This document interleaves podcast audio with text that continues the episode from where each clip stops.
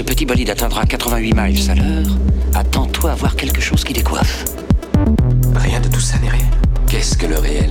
Le réel n'est seulement qu'un signal électrique interprété par ton cerveau. Le pouvoir génétique est la force la plus terrible que la planète ait connue, mais vous la maniez comme un enfant qui a trouvé le flingue de son père. Voyons, c'est une capacité de pousser de 10% permet le décollage. Et 3, 2, 1. Bienvenue dans ce nouvel épisode de Science, Art et Curiosité, le podcast du Mumons. Aujourd'hui, j'accueille non pas une, non pas deux, mais bien trois personnes. Pascal, Bonjour à on a déjà accueilli dans un précédent podcast, Marianne Bonjour à tous. et Noémie. Bonjour. Alors, avant de parler du sujet dont on va parler aujourd'hui, je vais vous demander de vous présenter rapidement. Comme on est trois, on va pas essayer de le faire trop trop long. Pascal, je te propose de commencer. Alors, euh, ben, comme j'ai déjà dit aux, édi- aux auditeurs qui sont fidèles, bien évidemment. J'espère. urbaniste architecte euh, avec une spécialisation dans la Smart Cities. Merci. Marianne? Oui, alors moi je suis architecte, je suis euh, doctorante et assistante de recherche à la faculté d'architecture et d'urbanisme de l'Université de Mons. Et enfin, Noémie. Alors, je suis ingénieure de formation. J'ai ensuite fait une thèse euh, ici à la fac d'archi à Mons. Et euh, à présent, je suis première assistante à la fac d'archi. Super. Alors, aujourd'hui, de quoi va-t-on parler? Parce que j'ai l'impression qu'on va parler de Smart Cities. j'ai cette impression. Mais j'ai l'impression que c'est beaucoup plus complexe que ce que les gens imaginent. Parce que jusqu'ici, moi, la Smart City, c'était euh, des capteurs euh, dans tous les coins de la ville, de l'intelligence artificielle qui traite les données de ces capteurs, et entre guillemets, paf, ça fait des chocs à pic, tout va bien. De notre discussion qu'on vient d'avoir avant le podcast, hein, pour le préparer, c'est pas aussi simple que ça. Et donc, première chose, est-ce que vous pouvez me définir le projet que vous allez me, présenter aujourd'hui? Et ensuite, on va un petit peu essayer de définir chaque terme qu'il y a dans, dans ce projet. Allez, je me lance. Alors, euh, sur le projet sur lequel nous travaillons, c'est le projet Wally Cities Gov, gouvernance urbaine. En fait, c'est un projet qui prend part dans un portefeuille de projets, donc de six projets. Euh, il est financé par le FEDER et euh, donc du coup l'Union Le européenne. FEDER, c'est l'Europe, hein, c'est bien ça Voilà, l'Europe et euh, la région wallonne. Notre objectif, c'est donc d'analyser le maintien d'une bonne gouvernance dans la ville intelligente et donc du coup en Wallonie. Et les autres projets du portefeuille, juste pour les citer, il y a living, économie, communication, énergie et mobilité. Et on, nous travaillons étroitement avec ces autres projets parce que, euh, bien entendu, euh, les, projets ne sont pas euh, seuls. Donc on est pluridisciplinaire. Voilà. D'accord. Alors, première question que je me pose, vous me dites que vous allez me parler de gouvernance. Moi, je m'attendais à avoir peut-être des politiciens autour de la table, des économistes. Et là, j'ai des architectes, des ingénieurs. Vous me parlez de Smart Cities et a priori, il n'y a pas d'informaticiens autour de la table. Un petit peu particulier, j'ai l'impression, mais je sais que notre discussion d'avant, hein, que, que- tout ça est justifié. Donc, justement, est-ce que vous pouvez me définir le terme Smart Cities, le terme gouvernance et en quoi des architectes, qu'ils soient architectes ou urbanistes, hein, je sais que la notion, euh, on va la définir aussi hein, d'ailleurs, est importante, mais en quoi des architectes et des urbanistes peuvent apporter quelque chose en termes de gouvernance par rapport à tous ces problèmes de smart cities? Alors, on va reprendre dans l'ordre. Est-ce que quelqu'un peut me définir la notion de smart cities? Alors, on va faire la minute euh, Monsieur Manhattan, euh, où en gros, on va expliquer ce que c'est qu'une Smart Cities. Alors, historiquement, dans les années 60, on a eu la ville cybernétique avec Robert Werner. Bon, euh, c'est en effet ce que le, stéréotype qu'on peut avoir, c'est-à-dire euh, beaucoup de données, euh, des informaticiens, on va régler les problèmes. Et puis, on s'est rendu compte au début des années 2000, euh, plus ou moins, hein, les, dates sont un peu floues, où on a commencé à se dire non, non, le modèle est un peu plus complexe et donc ben, on a donné à l'instant un certain nombre de thématiques que la région Wallonne a, voulu traiter dans le cadre du- des fonds FEDER. Ça en fait partie, hein, ça peut être plus large aussi ou plus restreint. Et euh, très clairement, aujourd'hui, en fait, on s'est rendu compte avec l'avènement du numérique, bien évidemment, et donc de tous les ordinateurs, euh, cette capacité de calcul et autres, qu'on se retrouve dans une situation où on a beau avoir les meilleures données et les meilleurs calculs, on n'arrive quand même pas à faire de la Smart Cities. Smart Cities qui est quelque chose de plus complexe, comme tout le monde peut imaginer que la ville est complexe. Et donc, dans ce contexte-là, Nous, notre rôle, l'archi-urba, euh, c'est d'amener un peu de science humaine, en fait, dans un modèle qui est très économique d'une certaine manière depuis les années 2000, mais qui était très numérique, euh, ingénieur, euh, sous le format informaticien dans les années 60, où on a créé les premiers ordinateurs vraiment calculateurs. Et ben, aujourd'hui, en fait, on vient mettre une couche supplémentaire qui est science humaine et qui nous permet véritablement, en fait, de faire le lien entre toutes ces choses qui sont utiles et nécessaires, hein, data, ordinateur, mais aussi, en fin de compte, euh, le vécu des gens. Donc, un peu l'objectif de la Smart City, c'est pratiquement une philosophie, entre guillemets, qui est de se dire le numérique est un outil pour répondre aux besoins slash demandes du citoyen En fait, c'est vrai que quand on parlait de ville numérique, donc juste une ville avec des datas et puis des intelligences artificielles qui les traitent, il manquait quelque chose. Parce que parfois, on peut faire euh, un espace le plus fonctionnel possible, mais il va pas plaire et les gens, ils n'y seront pas. Et donc, c'est un petit peu ça qu'on a, nous, en tant qu'architectes urbanistes, donc à s'intéresser autant aux bâtiments qu'aux villes. C'est euh, ce côté aussi sensible, subjectif qu'il y a dans le fait qu'il y a des choses qui fonctionnent, d'autres qui fonctionnent pas. Parfois, on peut attendre cinq minutes et avoir l'impression que ça dure des heures. Parfois, on peut attendre plus longtemps, mais si on est dans un contexte intéressant, bah, ça va pas nous gêner. Et donc, c'était ce côté, et je pense que tout le monde en a conscience, de mieux prendre en compte ce qui plaît aux gens, ce que les gens ont envie de voir dans leur ville. Et donc, c'est ça, peut-être la Smart City, ce qui rajoute aux données, c'est aussi ce côté, euh, bah, ça plaît, ça plaît pas, c'est ce que les gens veulent, ne veulent pas. Et donc, euh, c'est aussi pour ça qu'en tant qu'archi-urbaniste, on est dans ce projet pour apporter cette vision, euh, parce que dans Smart City, il y a City aussi. Donc, c'est un petit peu aussi normal que les urbanistes soient impliqués. Alors, justement, juste pour que nos auditeurs, pardon, peut-être révélateur, en tout cas, je ne l'espère pas, puissent bien comprendre la différence entre un architecte et un urbaniste. De ce que vous me disiez, un architecte va plutôt se consacrer au bâtiment, tandis que l'urbaniste va voir la globalité de plusieurs bâtiments à l'échelle d'un village ou d'une ville. On est d'accord avec cette définition ou pas du tout? Alors, je, dis toujours aux étudiants, en gros, euh, un architecte n'est pas un urbaniste et un urbaniste n'est pas un architecte. Ça s'apprend, c'est une méthode de travail différente. Alors, je résume à une chose, mes collègues compléteront sans nul doute. L'architecte, il commence avec un coup de crayon sur une feuille de papier. Alors maintenant, euh, c'est plutôt sur une tablette numérique. Et il termine avec un tableur Excel parce que ben, il faut calculer les quantités des bâtiments et autres. L'urbaniste, il va commencer par une feuille Excel. Il va d'abord calculer, recevoir l'ensemble des informations, et puis il va terminer par un coup de crayon pour essayer de dessiner en fin de compte la ville de demain. Et donc, c'est des méthodes fondamentalement différentes. Et donc, c'est pour cette raison qu'il y a des complémentarités entre les architectes et les urbanistes, mais qui sont en fait des domaines différents et qui sont souvent en fait euh, mélangés euh, par l'ensemble des, habitants et des citoyens de la ville, mais c'est quand même des métiers différents. Alors, dans le projet, donc bien entendu, il y a l'UMONS, mais j'ai l'impression qu'il y a d'autres universités, j'ai l'impression qu'il y a aussi des centres de recherche. Est-ce que vous pourriez me faire un petit peu un, topo rapide hein, sur tout ça et surtout m'expliquer ben, en quoi ces différentes entités interagissent ensemble pour essayer de répondre à la question de la gouvernance dans la Smart Cities? Alors, le chef de file du portefeuille, c'est euh, le centre de recherche Multitel. Donc, euh, c'est lui, en fait, euh, qui, euh, tient en fait, les, les rênes du, du portefeuille. Dans les projets, on a euh, différents acteurs, des universités. Toutes les universités francophones sont, en- sont représentées. Euh, on a bah, l'Université Liège, l'Université de Namur, euh, l'UCL, etc. On a aussi le Smart City Institute de Liège. On a le CETIC aussi. On a euh, beaucoup d'acteurs différents. Alors nous, dans notre projet Gov, on travaille en collaboration avec euh, l'UNAMUR, euh, avec le Centre de, recherche en, droit, qui s'occupait plutôt de la, question de la protection des données à caractère personnel. Et au sein de l'UMONS, de notre équipe de l'UMONS, on n'est pas que tous les trois. Il y a aussi deux autres personnes qui sont donc chefs du projet. C'est Jean-Alexandre Pouler, donc, qui est professeur à la fac d'architecture et donc architecte et euh, Chantal Scoubeau, qui est euh, doyen de la faculté de Roquier, et plutôt sur les questions de marketing et de communication. Donc c'est vraiment très pluridisciplinaire. Comme je l'ai dit tantôt, le projet Gov, euh, il a touché à d'autres projets parce que la gouvernance, ça touche à d'autres thématiques. Ça peut être la gouvernance de la mobilité, ça peut être... le bien-être aussi, etc. Donc, on a beaucoup travaillé avec l'Université de Liège, on a beaucoup travaillé avec l'Université de Namur et aussi le Smart City Institute. Donc, euh, c'est vraiment ce qui euh, décrit le, le portefeuille, c'est cette pluridisciplinarité, cette complémentarité ensemble, en fait. On le sait, une des inquiétudes du citoyen par rapport à la Smart City, c'est d'être espionné constamment, d'où le RGPD et donc la protection de, de- de ces données. Comment vous, vous voyez les choses justement par rapport à l'anonymat des données du citoyen?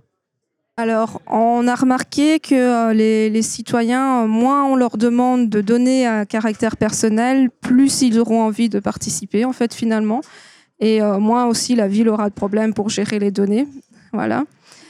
Vous n'avez pas l'impression qu'il y a une espèce d'antagonisme entre le. Enfin, l'impression que j'en ai, elle est peut-être fausse, hein, c'est que moins les données sont personnelles, moins elles sont intéressantes pour l'établissement d'une Smart Cities, que ce soit une Smart Cities au sens IA où on l'entendait il y a 10-15 ans, ou au sens philosophique du terme, où on va revenir dessus. Ah, il faut d'abord définir ce que c'est qu'une donnée personnelle, parce qu'aujourd'hui, en gros, on dispense des tonnes de données euh, à tir larigot. Euh, si les gens ont un, téléphone Android, euh, ils sont géolocalisés continuellement. S'ils se baladent avec leur application en ville, on sait où, où, ils se trouvent, dans quel magasin et autres. C'est le cheminement de l'ensemble des données qui permet de savoir en fin de compte quels sont les comportements des uns et des autres. J'aimerais donner un exemple en fin de compte qui montre en fait le paradoxe de la situation aujourd'hui dans la Smart Cities et y compris dans les Smart Buildings. On sait qu'on est dans une situation aujourd'hui où il faut réduire l'empreinte carbone en fait de chaque acteur euh, dans la ville, en ce compris quand on vit dans un bâtiment. Et il y a tout un projet Tivoli à Bruxelles, où euh, la, ville, en fin de compte, avait développé euh, tout un, processus avec euh, un, développeur public hein, qui s'appelle CityDev et des entrepreneurs pour construire 450 logements avec une logique dirais, de, de, participation avec des vélos partagés, avec des serres partagées. Donc, les gens pouvaient quelque part mettre en place euh, des cultures maraîchères euh, entre eux et, pour l'ensemble des, habitants, avec une crèche également euh, qui se partageait, mais aussi avec la gestion de l'énergie, qui était une gestion d'énergie partagée sur l'ensemble des 480 logements. Tout le monde était d'accord quand les gens se sont dit on va acheter ce type de logement, c'est très bien, on va consommer moins. Sauf que, en gros, il y a plein de gens qui ont dit, mais dans l'acte notarié, il n'est pas question, en fin de compte, que les données de mes vannes thermostatiques en fait soient partagées avec euh, l'ensemble de la gestion du bâtiment et résultat des courses en fait le projet s'est effondré au niveau de la gestion énergétique parce que les gens ne voulaient pas quand on se rapprochait véritablement de leur usage dans leur bulle euh, personnelle euh, d'habitation qu'on puisse savoir en fin de compte quelle était la température qu'il y avait dans leur logement. Et donc d'un côté, on se rend compte que dans la les données étaient anonymisées ou pas? Bien évidemment, les données étaient anonymisées, mais c'est une réaction en fait spontanée. Et donc ça montre en fait la complexité de la Smart City aujourd'hui, qui doit gérer en fin de compte une, une kyrielle de, problématiques, mais entre autres le fait que avec notre smartphone en fait on est euh, traqué continuellement, mais ça ne nous pose pas de problème parce que l'offre de services en fait du smartphone est plus importante que le risque de pouvoir être traqué, ou en tout cas on n'en a pas conscience. Et d'autre part, quand on peut véritablement euh, contribuer en fin de compte à la réduction de l'entropie de la ville et donc de sa consommation d'énergie, on dit ah non non non non non surtout pas, euh, je ne veux pas qu'on puisse euh, aller dans ce sens-là parce que c'est mon intimité qui est prise en compte et, autres. Et on a été confronté en fait aussi à ce, ce genre de problématiques dans l'analyse des smart cities. On a été confronté aussi euh, dans, dans, le cadre en fait euh, d'être chercheur euh, pour une université, c'est que nous, pour avoir accès aux données en tant qu'université, ben, on a eu beaucoup, beaucoup, beaucoup de mal, notamment les idées citoyennes sur les plateformes numériques, donc le sujet sur lequel on a travaillé dans le projet Gov on a remarqué, euh, enfin, on a identifié avec l'UNAMUR qu'en effet, ça ne doit pas être un obstacle et euh, la protection des données à caractère personnel, mais plutôt un atout et que euh, c'est vrai, les villes et communes actuellement ont très très peur parce que c'est tout nouveau, c'est récent. On ne sait pas ce qu'on peut faire, si on fait bien, si on fait mal, etc. Et c'est vrai que pour la recherche, dans le cadre du projet Wally City, ça nous a beaucoup mis d'obstacles, mais bon, on est passé au-dessus et on a, on a pu prouver que ça pouvait devenir un atout, et euh, bien qu'elle devait être anonymisée, bien entendu. Alors, maintenant qu'on a défini un petit peu tous ces concepts, l'idée serait de parler de la gouvernance, qui est a priori le sujet qui nous intéresse aujourd'hui, hein, puisqu'on parle de gouvernance dans les smart cities. Est-ce que vous pourriez me donner chacun, et j'insiste sur le chacun, une définition de gouvernance pour voir un petit peu si elle, euh, si elle converge ou absolument pas Et Pascal sera le dernier à parler. Noémie, tu veux bien commencer? Oui, bien sûr. Donc euh, pour moi, la gouvernance, c'est comment est-ce qu'on gère la ville. Et donc après, ça peut être dans les relations avec les habitants, et puis ça peut être aussi dans la relation avec les services, la gestion, etc., des différentes problématiques. Donc pour moi, c'est ça la gouvernance. Ok, merci. Marianne? La gouvernance, pour moi, c'est euh, le jeu d'acteurs, en fait, euh, que ce soit au sein de la ville, euh, en extérieur de la ville et les citoyens. Comment ce jeu d'acteurs euh, peut être euh, bénéfique, en fait, finalement, aux décisions de la ville. Et euh, une petite thématique vraiment dans la gouvernance, c'est la participation citoyenne. Donc ça, c'est vraiment euh, le lien entre la ville et, la- et les citoyens. Ok, merci. Et Pascal? Et la question de la gouvernance est intéressante en effet pour les smart cities parce que globalement, on est dans un processus aujourd'hui où soit le pouvoir politique décide en fait pour l'ensemble des citoyens parce qu'il a été élu, et d'autre part, en fait, euh, les citoyens se disent mais euh, moi aussi je veux gouverner parce que je veux que les choses changent euh, pour 26 000 raisons. euh, et au moment où on enregistre ce podcast, on, on est en, en pleine élection française, donc Tout à fait. on peut véritablement se dire qu'on a un bel exemple euh, sur nos, voisins d'outre-Kiévrin. Et donc, cette question de gouvernance, en fait, pose vraiment une question sur le modèle de la Smart Cities, puisque aujourd'hui, la Smart Cities, c'est justement un certain nombre de piliers dont la gouvernance, mais aussi les citoyens, les infrastructures, les questions environnementales et, d'autres. Et parallèlement à cette question, en fait, le citoyen se dit, mais moi aussi, je peux gouverner je dois avoir mon mot à dire sur l'ensemble des décisions qui sont portées par les, citoyens. Et on a euh, une, vraie problématique aujourd'hui de démocratie par rapport à cette question de gouvernance. C'est qu'on ne trouve pas en fait les enjeux et le rôle de l'étude qu'on a essayé de mener, c'est justement de trouver quelques pièces à mettre à l'édifice pour améliorer en fin de compte cette gouvernance entre ben, les responsables, les élus et euh, le citoyen.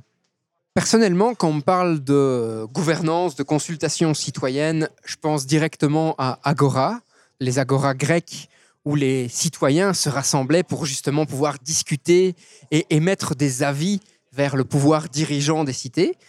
Est-ce qu'entre guillemets, ces smart cities et plus particulièrement la gouvernance dans les smart cities sur laquelle vous travaillez a cette espèce d'objectif de réinstaurer les agora grecs, mais avec tous les outils qu'on a aujourd'hui en 2022 pour faire en sorte que tout le monde puisse avoir une voix dans ce fonctionnement? Alors, je vais laisser mes collègues répondre sur la question euh, citoyenne et participation, mais je vais juste préciser quand même un, point que tu soulèves, c'est que dans l'agora grecque, en gros, ce sont les élus qui sont euh, définis en fin de compte comme des êtres supérieurs par Platon, qui sont capables de pouvoir discuter sur les sujets. Et dans la question de la citoyenneté et de la participation citoyenne avec les plateformes, la question c'est de savoir qui est l'élu et qui est la personne la plus compétente pour pouvoir répondre à euh, ces questions. De prix abord, tout le monde. Et donc, la question pour l'élu, dans le système démocratique dans lequel on est, c'est de savoir, en fin de compte, quand est-ce qu'on peut trouver, en fin de compte, des personnes qui peuvent être véritablement des gens qui ne sont pas des influenceurs, en fin de compte, comme on a sur des pages Facebook où les gens râlent tout le temps et s'ils râlent euh, plus souvent que les autres, ils deviennent influenceurs. Je me rappelle plus tout à fait de la question. Alors la question pour te rappeler, c'était est-ce qu'au final la, la smart cities au niveau gouvernance, hein, j'entends, c'est un petit peu réinstaurer la philosophie d'agora grecque, mais en tenant compte de tous les outils numériques et technologiques Mhm. dont on dispose aujourd'hui. Ben, moi, je pense que oui, parce que l'idée, c'est de se dire aussi sur une plateforme, c'est-à-dire que euh, bah, il peut y avoir plusieurs conversations en parallèle. Il peut y avoir des gens qui parlent de certains sujets, d'autres euh, complètement d'un autre, et qu'avec des moteurs de recherche, on peut tout de suite se retrouver dans le forum qui nous correspond, des questions qui nous tiennent à cœur, que les gens peuvent échanger. Et ce qui est très intéressant par rapport à une communication qui serait juste une montée vers la ville, c'est que là, les gens entre eux peuvent discuter, collaborer, euh, décider quelque chose, établir un projet en petits groupes, et puis après peut-être le faire remonter quand ils ont suffisamment de soutien vers la ville. Donc pour moi, ça, ça peut marcher. Après, bien sûr, il y a des défauts. euh, il y a quand même une fracture numérique, donc tout le monde n'a pas accès à ces forums, tout le monde n'y va pas, tout le monde ne peut pas discuter. Et il y a aussi une fracture euh, peut-être sociale, euh, enfin par rapport aux capacités. Euh, il y a des gens qui se sentent plus capables d'écrire que d'autres, surtout quand c'est que à l'écrit. Donc il y a des gens, ils oseront peut-être même pas taper des mots ou donner leur avis en se disant qu'ils sont pas légitimes. Donc là, ça c'est un travail à faire. Tu, tu me parles d'une plateforme, Mhm. j'imagine que tu parles des plateformes citoyennes. Est-ce que quelqu'un peut me définir ce qu'est une plateforme citoyenne au final? Ben, ça serait un peu comme Facebook, à part que ça serait la ville qui en serait propriétaire et pas une multinationale américaine. Et qui pourrait justement permettre qu'il y ait différents sujets. Après, ça peut s'organiser de différentes manières, mais l'idéal, on va dire, pour vraiment que ça puisse un peu refléter cette idée d'agora, etc., ça serait qu'elle soit ouverte, mais indéfiniment, et pas que ce soit juste un temps de consultation, mais que ce soit une plateforme où tout le monde connaît le lien et c'est un moyen de communication vers la ville, un moyen de collaboration entre citoyens. Et puis, il peut y avoir des phases où là, on dit vraiment, bah, il y a du budget, euh, si jamais il y a des projets qui remportent au moins euh, 50, 100, 500 voix, alors on les discutera en conseil euh, municipal, ou alors euh, en ce moment on veut faire un peu comme un référendum sur tel sujet. La ville a décidé de réaménager telle rue. Est-ce que vous dites oui, non? Et s'il y a vraiment beaucoup de gens qui disent non, dans ces cas-là, on va peut-être réexaminer le dossier, des choses comme ça. Ce qui explique, Noémie, est vraiment fondamental sur la question de la durabilité, en fin de compte, de la plateforme citoyenne qui est gérée par la ville. Alors, outre l'aspect c'est pas Facebook et donc au moins on sait où vont aller les données parce qu'on peut mieux maîtriser ces questions-là. C'est la question de la timeline. C'est qu'aujourd'hui on est dans un process où on et dans d'autres euh, études scientifiques on, le démontre, c'est qu'en fait la question de la timeline permet véritablement à l'échelle de ceux qui gèrent les données de pouvoir mieux maîtriser en fin de compte les vraies idées qui sont récurrentes parce que les gens like, parce que les gens sont de plus en plus d'accord. Et en fait, on peut, sur le temps, contrairement à ce qu'on imagine sur euh, Facebook, où on se dit mais tout est instantané, mais en fin de compte, sur un temps long, on peut aller faire rechercher un certain nombre d'informations. Et l'avantage, c'est d'avoir une plateforme citoyenne à l'échelle de la ville qui permet à ce moment-là de pouvoir véritablement maîtriser l'ensemble de l'information et de pouvoir se dire qu'elle ne va pas partir n'importe où et être utilisée par des tiers. J'entends complètement la position par rapport à l'utilisation des données par des tiers. Mais est-ce que vous n'avez pas peur que sur ces plateformes même si elles sont locales, en l'occurrence consacrées à des villes, subissent le même effet qu'il y a sur Facebook. C'est-à-dire que, comme tu le disais, hein, Pascal, hein, tu l'as dit précédemment, plus quelqu'un râle, plus entre guillemets il est liké, ou en tout cas donc des effets de euh, ben, je rassemble mes potes et au final mon idée va passer parce que j'ai plein de potes autour de moi et ça fait des chocs à pic quoi. Et on a remarqué en effet qu'il y avait parfois des lobbying, euh, des, citoyens influenceurs euh, qui essayent de mettre leur idée en, avant. C'est pour ça qu'on identifie aussi qu'il est important de dire au début l'objectif de la plateforme. Il ne faut pas lancer une plateforme pour lancer une plateforme. à quoi les euh, citoyens doivent répondre, donc parce qu'ils sont experts de leur vécu, ils ne doivent pas proposer, ils ne sont pas experts de solutions. Et puis après, ce n'est pas parce que cette idée revient en première que c'est la meilleure idée en fait. C'est à la ville après d'identifier, d'analyser pourquoi cette idée est revenue, par exemple avec d'autres données, etc., de prendre du recul, d'objectiver en fait ce retour. Et euh, bien entendu, elle peut prendre en compte le nombre de votes, mais euh, prendre du recul par rapport à ça et de comprendre pourquoi il y a ce nombre de votes, etc. Donc. Mais donc, au niveau de la Smart Cities, on reste sur cette idée de capturer des données dans la ville pour en quelque sorte maintenant pouvoir objectiver, de ce que je comprends, l'avis du citoyen, qu'il ait beaucoup ou pas beaucoup de votes, pour voir si son avis est valable ou si son avis est juste un avis comme tout le monde peut en avoir un. Bah après, il y a quand même deux choses. C'est que en fait, par rapport à l'histoire des votes, c'est que pour l'instant, c'est vrai qu'on n'a que 5 ou 10% des citoyens qui vont sur les plateformes. Mais si ça se développe vraiment et que les gens euh, trouvent que ça fait partie de leur citoyenneté, le fait de vivre dans une ville, de participer à la plateforme, et qu'à un moment, on arrive à avoir au moins 50, 60% des gens qui y sont, bah là, d'un coup, naturellement, en fait, si tout le monde s'implique et qu'il y a des votes, dans ces cas-là, on n'aura plus trop ces effets lobby. Mais c'est vrai que pour l'instant, on est sur un nombre un petit peu réduit et donc on peut avoir un peu ce défaut. Pour rappel, plus de 90% de la population belge a un compte Facebook de plus de 13 ans, hein, puisque c'est la, limite d'âge. de moins de 13 ans, tu sais, hein Pascal. Mais ils ont donc falsifié en fait une première donnée qui est leur âge. Mais on peut espérer que sur ces euh, plus de 90%, on puisse se dire qu'il y ait une proportion de la population qui soit d'accord de pouvoir se dire tiens, je vais plutôt être dans un modèle beaucoup plus sécurisé au niveau de la donnée parce que je peux avoir un contrôle, ne serait-ce que par les élus pour lesquels j'ai voté ces six dernières années et qui font que je peux avoir en fin de compte un retour sur information par rapport à la manière dont l'information est, gérée et les données sont stockées, ce qui n'est pas du tout le cas évidemment avec Facebook aujourd'hui. Mais est-ce que justement, contre-pied total, mais étant donné que 90% de la population belge est sur Facebook, en tout cas de plus de 13 ans, est-ce qu'on pourrait pas se dire que ce serait justement plus intéressant de travailler avec des multinationales comme Facebook qui agrègent déjà les consommateurs, parce que je suis désolé, on doit parler de consommateurs. Hein. Si c'est gratuit, c'est que c'est vous le produit, entre guillemets. Mais est-ce qu'on pourrait pas travailler avec Facebook pour avoir beaucoup plus de données et un taux de participation beaucoup plus important. Et c'est possible, c'est possible de faire des campagnes de publicité ciblées sur Facebook. Et par exemple, nous, on, était, on a déjà vu des gens qui justement disaient euh, sur la plateforme, si vous payez, on peut vous faire des campagnes ciblées parce que par exemple, il vous manque un peu des femmes qui ont moins de 18 ans ou il vous manque euh, des hommes de plus de 50. Et puis alors, euh, Facebook, on paye Facebook et Facebook fait de la publicité ciblée à ce genre de personnes pour aller sur votre plateforme. Mais par contre, je pense que c'est important de séparer le côté Facebook, c'est votre vie perso, vous mettez vos photos, vos vacances, mais vous n'allez pas là parler de votre ville.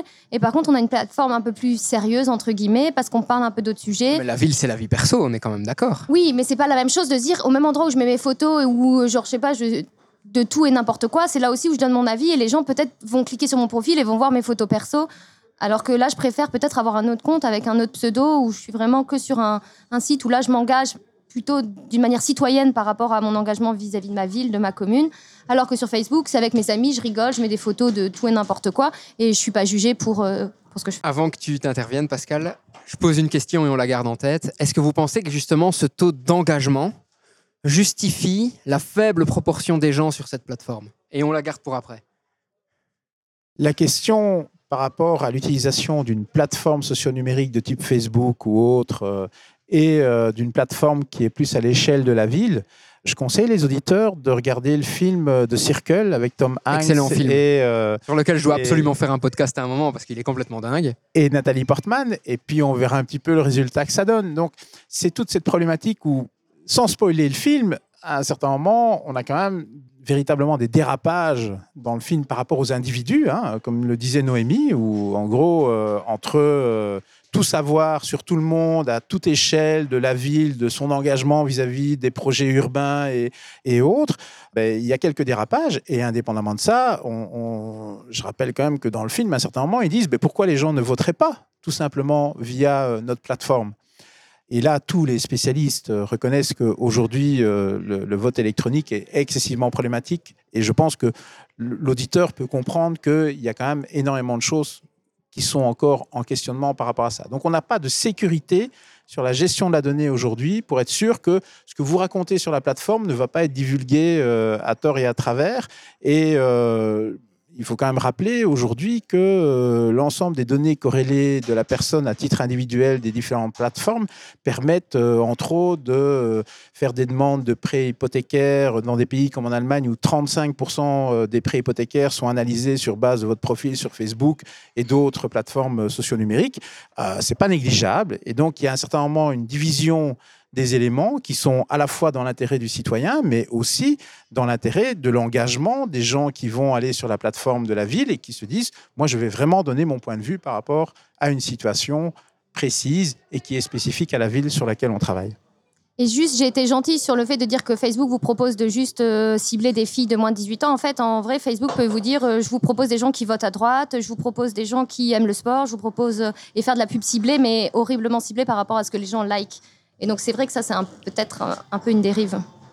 Dans le même ordre d'idée, au niveau des films, un deuxième film qui est pas mal, c'est The Great Hack, qui est Encore euh, j'aime. de, de l'analyse de Cambridge Analytica, qui a permis à Trump de pouvoir Oui, si, si, euh, être élu, de faire sortir euh, l'Angleterre euh, de l'Europe avec le Brexit, et euh, aussi, et c'est ça qui est peut-être le plus intéressant, c'est euh, Tobago euh, dans les Caraïbes, où il y a eu toute une gestion. euh, voilà. Donc, Mais n'empêche que il n'est pas impossible qu'une ville qui ait des moyens financiers suffisants, on est bien d'accord, mais qui ait des moyens financiers suffisants, puisse utiliser ces méthodes avec les données qu'elle récolte.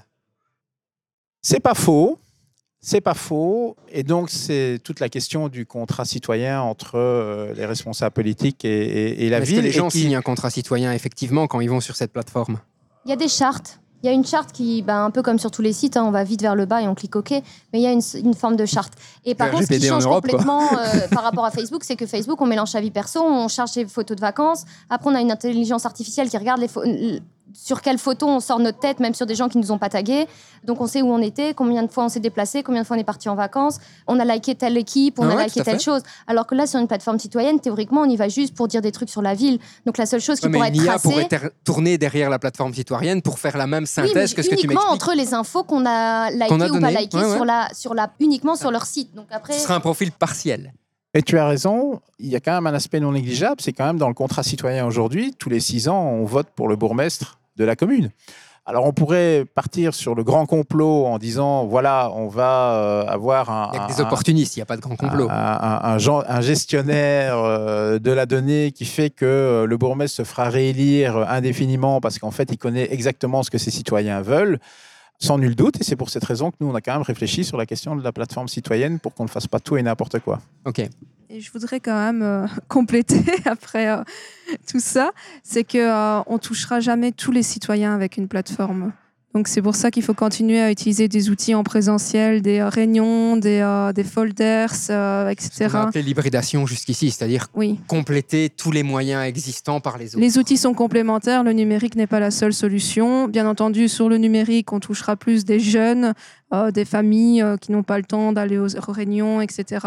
Mais alors des réunions en présentiel, on touchera plus les personnes plus âgées, etc. Donc voilà, je pense que c'est très complémentaire et qu'il faut insister là-dessus. Jusqu'ici, je suis, allez, on va dire à 90% d'accord avec tout ce qu'on a dit, mais à ma connaissance, et je peux me tromper, il y avait dans les communes ni de spécialistes de big data, ni de spécialistes de développement. Et donc, comment font les communes pour développer ces plateformes, pour utiliser ces données, pour en faire quelque chose? Parce que j'ai l'impression que les compétences ne sont pour l'instant pas présentes dans les communes. Alors c'est vrai, actuellement c'est une offre euh, externe à la commune, offre offerte par des startups euh, ou alors des intercommunales, donc qui offrent le site internet et euh, maintenant aujourd'hui elles offrent aussi euh, la possibilité de, suivre le processus et de faire aussi de la, participation en présentiel et de voir le lien entre le numérique et le présentiel. Mais en effet, la commune, au départ, avant tout processus participatif, doit se poser la question de quelles compétences a-t-elle a-t-elle en interne? De quelles compétences a-t-elle besoin? Pendant tout un temps, la région wallonne euh, avait euh, créé des postes dans les grandes villes euh, qui étaient le poste de Smart City Manager. Ce poste avait pour but d'aider la ville à devenir ville intelligente, mais le problème des villes actuelles, c'est qu'elles sont, sont structurées en silos, donc de manière verticale. Et donc, comme on l'a dit tantôt, la Smart City, ça touche à plein de thématiques. Elles sont complémentaires, elles ne peuvent pas être euh, dans des boîtes euh, et euh, séparées. Et donc, le Smart City Manager s'est retrouvé face à, des boîtes où euh, finalement les services ne, communiquaient très peu en- entre eux et donc il avait beaucoup de mal à faire évoluer en fait finalement vers une, ville intelligente. Et donc, c'est pour ça que la, Smart City, c'est aussi une structure horizontale en fait finalement en- interne à la commune, mais aussi avec les prestataires externes, avec euh, les associations, les intercommunales, etc. et ses citoyens. Vous me parlez de start-up et on vient de dire que le modèle de Facebook n'était certainement pas un bon modèle, mais quel est l'objectif de ces start-up? Vous pouvez répéter la question? Gagner des sous. Ok, mais certes, ce sera à plus petite échelle, j'entends, mais si c'est un parti tiers, que ce soit Facebook, une start-up, Amazon ou qui on veut, Mhm. qui vient mettre des données, qui vient gérer des données d'un citoyen, qu'est-ce qu'il en fait? Est-ce qu'il y a des contrats qui sont passés pour l'anonymisation des données. Est-ce que la start-up peut faire ce qu'elle veut de ces données? Qu'est-ce qu'elle fournit à la commune? Qu'est-ce qu'elle fournit pas? Est-ce que vous pouvez me faire un point là-dessus? Et les problèmes auxquels peut-être les communes ont été confrontées par rapport à leur interaction avec ces start-up? Ben, il faut absolument qu'elles fassent un cahier des charges, les communes, de ce qu'elles veulent et ce qu'elles Est-ce veulent qu'elles pas. sont capables de le faire? Parfois, elles sont pas trop capables de le faire et ce qu'elles demandent parfois aux startups, c'est Ah, bah, j'ai vu que vous avez fait quelque chose pour telle autre commune, euh, on voudrait à peu près la même chose. Ouais. Et après, c'est vrai que du coup, c'est de la startup qui a un peu trop de pouvoir parce qu'elle va dire Bah voilà, mon modèle, euh, ça marche, euh, prenez-le tel quel, alors que ça sera peut-être pas adapté à chacun des contextes. Par contre, dans tous les cas, il y aura une anonymisation des données. Et puis, normalement, si c'est la commune qui paye pour le site, c'est elle qui récupère l'intégralité des données et la startup n'a pas le droit de revendre ses informations, etc. Tu me disais justement que euh, la start-up pouvait vendre son modèle à la commune parce que la commune avait vu que la commune voisine l'avait fait. Est-ce que la Smart Cities n'est pas tombée dans une espèce de philosophie où ah mon voisin l'a fait donc je veux la faire mais je sais pas ce que ça fait en Et fait? ça, je crois que c'est pas la Smart City, c'est juste la société actuellement avec euh, l'image, la communication, etc. On sait toujours ce que font les autres. Il y a une sorte de compétition euh, tout le temps territoriale. Et donc, euh, chaque ville veut dire bah, moi, je suis pas à la traîne, je fais pareil que les autres. Et donc, ça, c'est vrai que malheureusement, c'est pas le meilleur moteur pour faire avancer les choses. Mais il y a, cette compétition entre des villes à peu près de même niveau, à l'échelle des réseaux, et donc ils veulent absolument ne pas être derrière. Et est-ce que les communes sont conscientes de la mine d'or sur laquelle elles dorment, entre guillemets, les données de tous les citoyens qu'elles donnent à la start-up Et est-ce qu'il y a des contrats d'utilisation sur les données que récoltent ces start-up? En l'occurrence, Je pense à Facebook. On sait que quand on va sur Facebook, on signe un contrat d'utilisation. Alors ce contrat est très favorable à Facebook, hein, on est bien d'accord. Mais qu'est-ce qui prouve que ces startups n'ont pas cette même philosophie que Facebook, qui est de se dire ces données sont hyper intéressantes pour plein d'entreprises qui veulent faire, en l'occurrence, de la pub, etc. On sait que par exemple Cambridge Analytica a acheté des données à Facebook, mais pas que à Facebook. Ils ont acheté des données à des concessionnaires de voitures, etc. Et donc, quelle est la position de ces startups par rapport à ça? Alors, les, opérateurs qu'on a rencontrés dans le cadre de l'étude, très clairement, en tant que start-upers, ils avaient absolument la nécessité d'agréger le plus de données possible pour améliorer leurs algorithmes, pour offrir les services qu'ils avaient envie de donner aux communes. Parce que quelque part, ils, étaient dans des appels d'offres. Outre la plateforme, l'objectif, c'est d'offrir des services en, en, complément. Et on ne doit pas se leurrer par rapport à cette question-là. C'est-à-dire que la question, c'est pas tellement ce que fait la start-up, c'est plutôt ce que demande en fait la commune à l'échelle de son cahier des charges pour faire en sorte que la start-up de fait, elle doit pouvoir développer son business model, mais en même temps doit répondre en fait aux enjeux de citoyenneté, de protection des données et y compris de service à la commune. Et, c'est véritablement là-dessus que, enfin, un des éléments plutôt que euh, l'étude a, apporté, c'est justement de donner quelques clés en disant si vous êtes une commune et que vous voulez avoir euh, faire appel à un prestataire de service, parce qu'en effet, les communes n'ont pas tous les moyens d'avoir des informaticiens, des serveurs pour collecter ces données, de pouvoir les utiliser par la suite, etc., etc. C'est de dire, vous devez quand même y réfléchir dès le départ, parce que vous faites une première plateforme, peut-être qu'ensuite vous en aurez une deuxième, puis ensuite vous aurez euh, quelqu'un qui pourra vous aider à, à, agréger vos données et ensuite véritablement rendre un service à la population, parce que clairement le big data peut offrir certains services à la population en tant que tel et d'optimiser en fin de compte l'offre de services pour l'ensemble des citoyens. Ok. Donc on le voit, tout n'est pas blanc, tout n'est pas noir, c'est beaucoup plus compliqué que ça. Il y a toujours des enjeux financiers derrière, que ce soit à petite ou à grande échelle. Mais une question que je me pose, c'est, on parle de participation citoyenne. C'est un modèle qui est dans l'air du temps, on en parle beaucoup, clairement. Mais d'où vient ce modèle? D'où il puise ses sources d'inspiration. On a parlé des agora, mais j'imagine qu'il y a eu, qu'il s'est passé des choses entre euh, je suis en Grèce antique et je suis en 2020 dans une ville.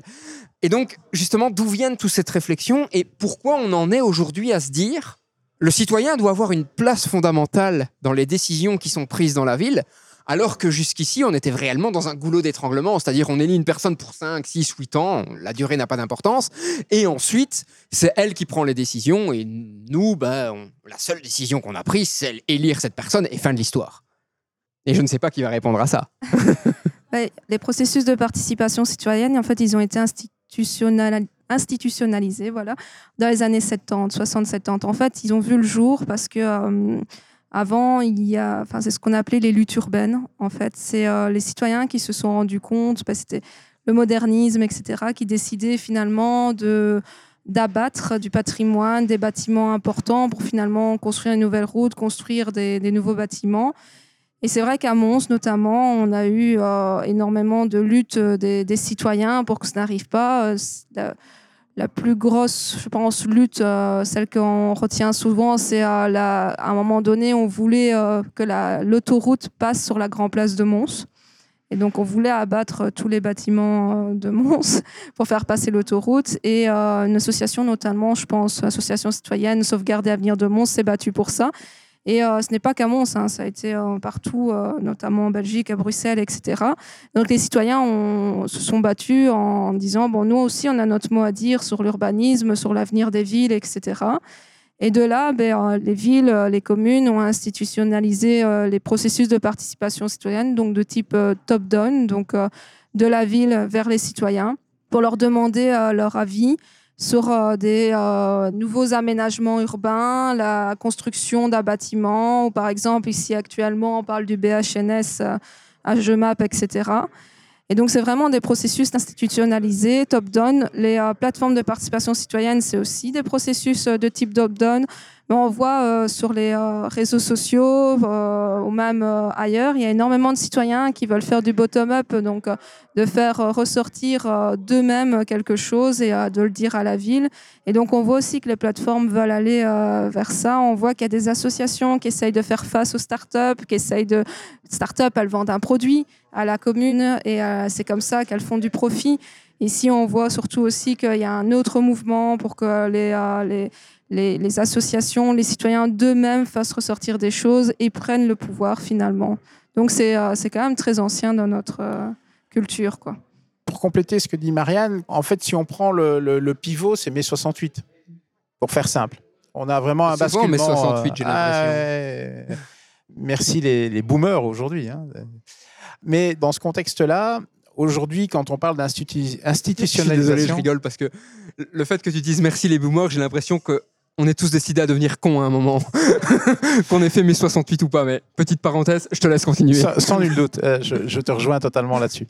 Mais en gros, quand on voit aujourd'hui euh, n'importe quel projet euh, d'architecture ou projet urbain qui doit être déposé à la ville, en fait, on a une kyrielle euh, d'enquêtes publiques, euh, de participation euh, officialisée. Donc l'institutionnalisation de ce mouvement citoyen existe réellement d'expérience professionnelle, j'ai des projets où, en gros, j'ai dû faire euh, 15 ou, ou 20 réunions publiques, mais qui n'étaient pas des réunions euh, volontaires. C'était des réunions parce que euh, le, système euh, régional pour obtenir les permis, les autorisations de construire et autres faisait qu'on devait discuter avec les citoyens.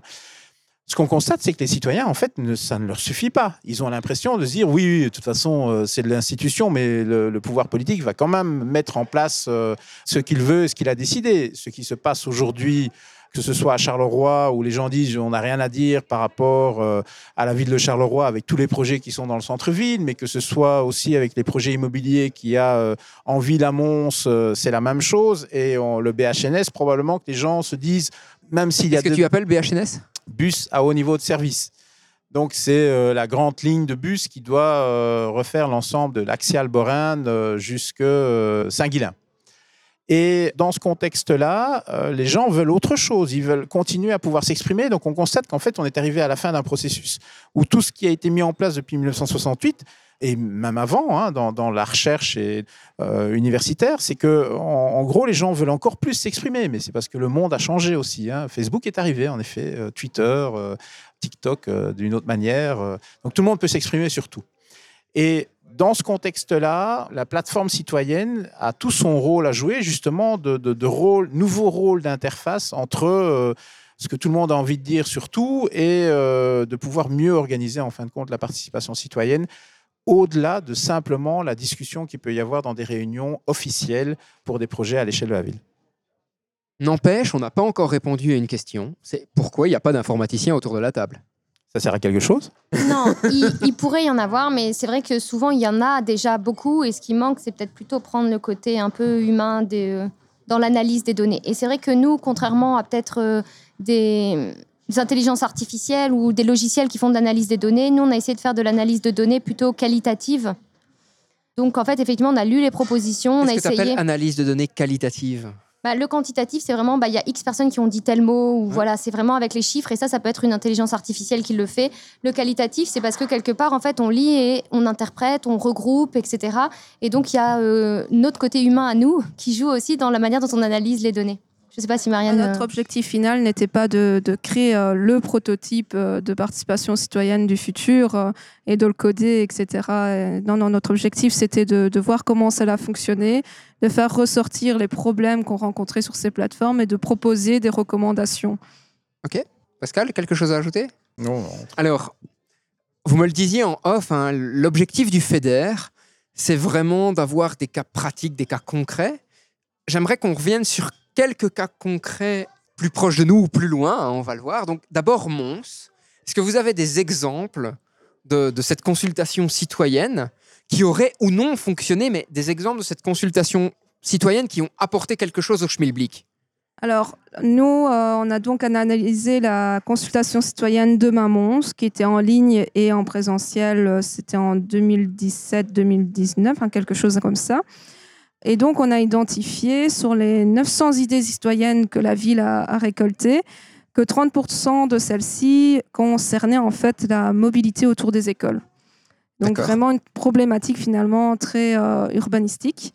Et euh, pour objectiver finalement cette problématique, parce qu'elle nous touche en tant qu'architecte ur- ur- urbaniste, mais euh, pour objectiver ce- cette problématique, parce qu'on s'est dit aussi qu'il y avait énormément d'associations vélo à Mons, etc. Donc ça pouvait aussi euh, jouer euh, sur euh, le nombre de propositions.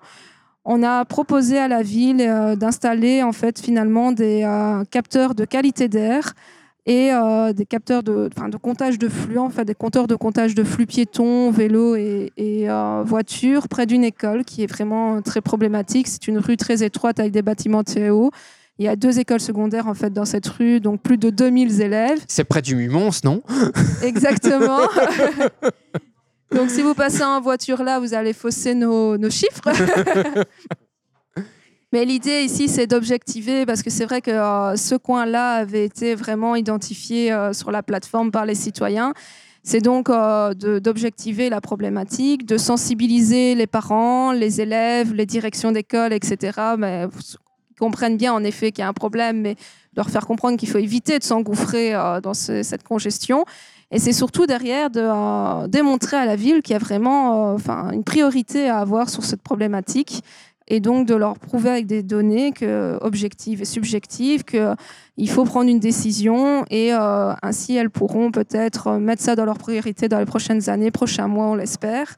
Et euh, voilà, donc ça c'est vraiment un exemple concret à Mons qui euh, porte ses fruits actuellement. Peut-être ce qui est intéressant, c'est vraiment de se dire, on va rajouter au comptage des gens pour dire il y a trop de monde. En plus, la qualité de l'air pour dire, mais en fait, en venant là, vous empoisonnez vos enfants, etc. Sachant que les gens étaient un peu sensibles à cette question. C'est les pots d'échappement Ouais, des voitures qui. C'est c'est là où on parle aussi d'enfants paquets. Ouais, ouais, tout à Parce fait. que je rappelle ma thèse en 180 secondes, clin d'œil. Ouais, c'est ça.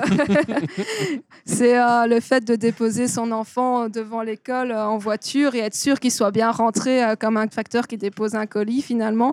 Donc c'est très problématique et vraiment de sensibiliser et de faire comprendre le, lien entre la voiture, le- la pollution de l'air et donc que les enfants sur le trottoir sont dans une cuvette finalement de, de CO2. Donc euh, c'est vraiment euh, très problématique et euh, Oui, voilà. Non, mais que les données sont un moyen de changement parce que si on dit aux gens, vous êtes en train d'empoisonner vos enfants, ou est-ce que vous êtes d'accord qu'on ferme la route parce que comme ça, ça permettra à vos enfants de respirer un meilleur air, sachant qu'on sait déjà que les gens sont un peu sensibles à ce type-là de questions. Bah là, ça nous permet vraiment d'avoir un levier qui fonctionne. Si on dit juste il y a trop de voitures dans la rue, ils vont dire ben ça fait des années qu'on fait comme ça, on va continuer. Exactement. Et alors, on a appris aussi que la ville a, a acheté des données en fait euh, chez Proximus, parce que euh, tous nos téléphones finalement sont des capteurs. On est des capteurs humains. Bien sûr. C'est ça, la- le début de la smart city, c'était ça aussi. Et donc, elle, est, en- elle voit les flux en fait euh, de personnes. Elle sait compter le nombre de personnes et elle pourrait faire le lien aussi avec ces données-là. Ok. Un autre exemple peut-être en Belgique, plus loin? Ah oui, un autre exemple en Belgique, euh, je pensais à un, un exemple en Corée du Sud, mais en effet, on peut parler aussi euh, euh, la Belgique. euh, la, la- la Flandre, par exemple, pour montrer un peu la relation entre les, données et, quelque part les nouvelles questions que ça apporte pour que les architectes et les urbanistes puissent réfléchir sur la ville. La Flandre, qui a des plans smart comme la région wallonne, hein, avait lancé des plans au niveau euh, parking et ville par ville, ce qui n'avait pas particulièrement bien marché. Parallèlement à, à cela, et le deuxième plan flamand de la Smart Cities, le gouvernement flamand a dit OK, vous pouvez travailler sur la mobilité dans vos villes, mais euh, vous devez travailler ensemble. Donc il y a un effet de big data euh, qui est nécessaire. Et dans ce contexte-là, en fait, ils ont euh, analysé les, les zones de parking, alors à la fois les parkings en ouvrage, mais aussi les parkings euh, en, en ville, en rue. Et ils se sont rendus compte qu'en fait, le modèle flamand était un vrai modèle, qui est en fait un modèle européen, parce que l'utilisation des parkings en ville sont assez traditionnels, Standardisés, ouais. standardisés. Mais ils se sont rendus compte que la ville de Courtrai, en fait, était différente des autres villes. Et, tout le monde est resté un peu étonné par ça. Et, ça démontre en fin de compte que la donnée peut amener en fait de nouvelles questions pour essayer de répondre à, certaines problématiques ou simplement quelques avantages. Se dire le modèle de, de Courtrai est plus intéressant que le modèle de Gand. Euh, on aimerait savoir pourquoi. Et à ce moment-là, c'est pas des machines qui peuvent répondre à ces questions-là, mais plutôt des architectes et des urbanistes sur ces objets-là. Tiens, euh, juste entre nous euh, et avec quelques auditeurs, est-ce que vous pensez qu'un jour les machines pourront émettre un, jugement sur ces données? Alors que pour l'instant, de ce que je comprends, vous êtes convaincu que la machine ne peut pas le faire et que l'humain doit apporter quelque chose. Mais est-ce qu'à terme, la machine pourra apporter un jugement autre que l'analyse quantitative hein, Non, comme tu me en fait, disais elle fait des jugements parce que nous, on a remarqué que les algorithmes là, qui traitent les données, des fois, ils nous font sortir des thèmes qui n'étaient pas des thèmes à la base. Donc, eux, ils, ils arrivent à assembler genre un nuage de mots et ils en font un certain. Ils les rassemblent sous un seul mot, par exemple, espace public, et ils prennent plein de sous-mots et ils vont dire oui, toutes ces personnes nous ont parlé d'espace public. Donc là, quelque part, elle émet un peu un jugement, mais qui a été commandé par la personne qui a écrit la ligne en disant euh, tel, tel, tel, tel mot vont être rassemblés sous le, le truc espace public. Donc en vrai, c'est le jugement aussi du programmeur. Et c'est peut-être ça que nous qui nous a paru le plus, euh, on va dire, le manque de transparence. Parce qu'en fait, l'algorithme, bah, la personne qui écrit l'algorithme, elle dit bah, c'est notre secret, c'est notre euh, recette secrète, c'est ça qu'on vend. Quand on dit on va analyser vos données, si on, on met transparent notre algorithme, ben, tout le monde peut le refaire et personne va nous l'acheter. Donc ils veulent pas dire de quelle manière ils arrivent à trouver des mots, mais à la fin ils arrivent à certaines informations. On se demande mais comment, Comment d'où elles viennent Ouais. Et on n'a pas cette info parce que c'est la recette et voilà. Il faut juste les croire. En sachant que maintenant, en termes d'IA, il y a moins en moins de programmeurs qui écrivent des lignes et c'est entre guillemets le programme qui écrit lui-même ses propres lignes de code pour traiter son sa donnée, ce qui complexifie encore de savoir c'est quoi la recette puisque même le programmeur initial ne sait pas c'est quoi la recette. Ça pose de, belles questions et, et entre autres, euh, c'est un autre sujet, mais sur, sur la question de la voiture autonome, c'est que le jour où on est face à, à des enfants qui traversent un passage pour piétons, est-ce que la voiture doit éviter les, les enfants ou tuer le conducteur et ses passagers ou bien euh, éviter de, de sortir de la route et, et- et tuer les enfants ou en tout cas euh, écraser euh, Ça dépend peut-être le nombre d'enfants. le- Mais c'est, en, en tout cas, certains spécialistes considèrent que euh, il faut mettre dans l'algorithme de la voiture la capacité de pouvoir en fait ne pas décider et de dire on a un algorithme. euh, alors, euh, l'université de Mons travaille beaucoup sur les algorithmes de jeu et aléatoires. Eh bien, c'est de se dire ben, on met un algorithme aléatoire. Une fois, ça sera les enfants. Une fois, ça sera euh, le Il n'y a conducteur. pas de décision réellement de bonne décision ou réellement bonne. mauvaise, il y a juste une décision. Et, quelque part, c'est très humain Ouais. en Mais fin de compte. J'ai l'impression aussi que parfois on exige de l'intelligence artificielle une perfection alors que nous-mêmes on est incapable d'atteindre cette perfection. Ok, petite parenthèse. Bon, j'entends que tu voulais parler de la Corée. Fais-moi vibrer. Ah oui, non, non, mais c'est juste pour euh, expliquer aux auditeurs qu'en fin de compte, euh, la question sur la Smart City, ça existe depuis euh, quelques années maintenant, mais évolue aussi dans des pays qui sont à la pointe. Je rappelle quand même que la Corée, ils sont déjà à réfléchir sur la 6G, alors que nous, on se pose la question sur la 5G. Et donc, dans ce contexte-là, fin des années 90, euh, ils ont réfléchi sur des villes hyper intelligentes, entre autres la ville de Songdo. hein. Alors maintenant, c'est une ville qui fait quand même 400 000 habitants qui a été construite dans les années 2000. En fait, ça a été quand même une catastrophe parce que ça a été, euh, oserais-je le dire, euh, géré et construit par des ingénieurs. Et peut-être pas beaucoup de. ouais, mais, mais j'ai plein de copains ingénieurs. Et donc, euh, cette ville pensée, conçue par des ingénieurs et des informaticiens est super efficace.